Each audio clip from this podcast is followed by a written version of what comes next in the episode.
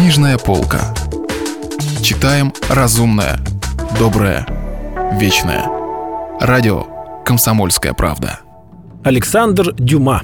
«Три мушкетера». Читает Стас Бабицкий. Продолжение. Часть 24. Теперь, познакомившись хотя бы поверхностно и с господами, и с их слугами, перейдем к жилищу каждого из мушкетеров.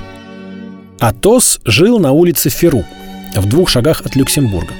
Он занимал две небольшие комнаты, опрятно убранные, которые ему сдавала хозяйка дома. Еще не старая и еще очень красивая, напрасно обращавшая на него нежные взоры. Остатки былой роскоши кое-где виднелись на стенах скромного обиталища.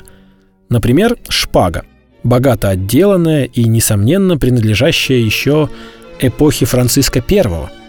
Один эфес, который, украшенный драгоценными камнями, должен был стоить не менее 200 пистолей.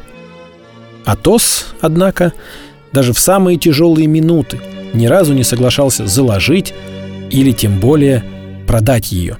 Эта шпага долгое время составляла предмет вожделений Портоса. Он готов был отдать 10 лет жизни за право владеть ею. Однажды, готовясь к свиданию с какой-то герцогиней, Портос попытался одолжить шпагу у Атоса. Атос молча вывернул все карманы, собрал все, что было у него ценного, кошельки, пряжки, золотые безделушки и предложил их Портосу. «Что же касается шпаги, — сказал он, — она прикована к стене и покинет ее только тогда, когда владелец ее покинет это жилище.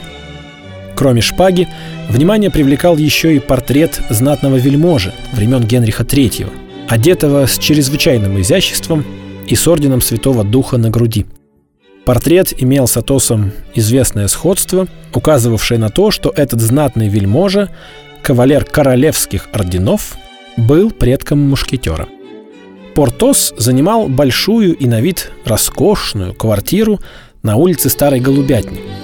Каждый раз, проходя с кем-нибудь из приятелей мимо своих дверей, у которых всегда стоял мушкетон в парадной ливрее, Портос поднимал голову и, указывая рукой вверх, говорил «Вот моя обитель!» Но застать его дома никогда не удавалось. Никогда и никого он не приглашал подняться с ним наверх, и никто не мог составить себе представление, какие действительные богатства кроются за этой роскошной внешностью. Что касается Арамиса, то он жил в маленькой квартире, состоявшей из гостиной, столовой и спальни. Спальня выходила окном в маленький тенистый садик, густая зелень которого делала его недоступным для любопытных глаз. Д'Артаньян был по природе своей очень любопытен – как, впрочем, и большинство людей, владеющих даром интриги.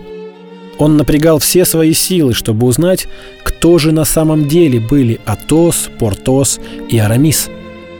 Ведь под этими прозвищами все они скрывали свои дворянские имена. И в частности Атос, в котором за целую милю можно было угадать настоящего вельможу. Он обратился к Портосу, надеясь получить сведения об Атосе и Арамисе, и к Арамису, чтобы узнать, кто такой Портос. Портос, к сожалению, о своем молчаливом товарище знал лишь то, что было известно по слухам. Говорили, что Атоса прежде постигло большое горе, причиной которого была любовь. И чья-то подлая измена якобы отравила жизнь этого достойного человека.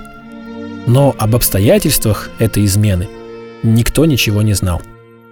Что касается Портоса, то за исключением его настоящего имени, которое так же, как и имена обоих его товарищей, было известно лишь одному господину де Тревилю, о его жизни нетрудно было узнать все.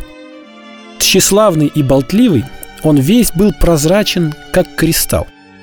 И лишь поверив всему тому похвальному, что он сам говорил о себе, можно было впасть в заблуждение на его счет. Зато Арамис – хотя и могло показаться, что у него нет никаких тайн, был весь окутан таинственностью. Однажды, когда после долгих расспросов Д'Артаньян узнал от Арамиса, что их общий друг Портос добился победы над какой-то герцогиней, Гасконец спросил напрямик. «Ну а вы, любезный друг мой, Вы, так прекрасно рассказывающие о чужих связях с баронессами, графинями, герцогинями, а вы-то сами. Простите, прервал его Арамис. Я говорю об этих вещах только лишь потому, что Портос сам болтает о них. Поверьте, любезный Д'Артаньян, если бы они стали мне известны из другого источника, или если бы Портос поверил мне их как тайну, не могло бы быть духовника скромнее меня. «Я не сомневаюсь в этом», — сказал Д'Артаньян. «И мне все же кажется, что и вам довольно хорошо знакомы кое-какие гербы, о чем свидетельствует некий вышитый платочек, которому я обязан честью нашего знакомства». Арамис с самым скромным видом ответил. «Не забывайте, друг мой, я собираюсь приобщиться к церкви, и поэтому чужд светским развлечениям. Тот платок не был подарен мне, а лишь оставлен у меня по забывчивости одним из моих друзей. Я был вынужден спрятать его, чтобы не скомпрометировать друга и даму, которую он любит. Что же касается меня, то я не имею и не хочу иметь любовниц. Но черт возьми, ведь вы же не аббат, раз вы мушкетер. Мушкетер только временно, дорогой мой. Как говорит кардинал, мушкетер против воли. Но в душе я служитель церкви, поверьте мне. Атос и Портос втянули меня в это дело, чтобы я хоть чем-нибудь был занят. Впрочем, это не может интересовать вас, и я отнимаю у вас драгоценное время. «Отнюдь нет! Все это меня очень интересует!» — воскликнул Д'Артаньян. «И мне сейчас решительно нечего делать».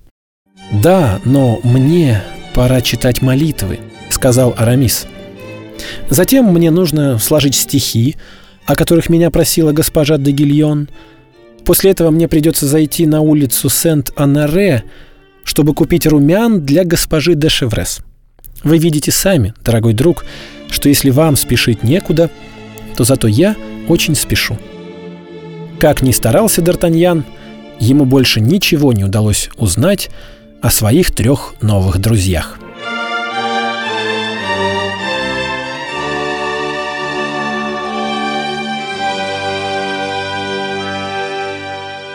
Продолжение романа слушайте завтра. Если вы пропустили главу любимого произведения или хотите послушать книгу целиком, добро пожаловать к нам на сайт kp.ru слэш радио раздел «Книжная полка». Книжная полка. Читаем разумное, доброе, вечное.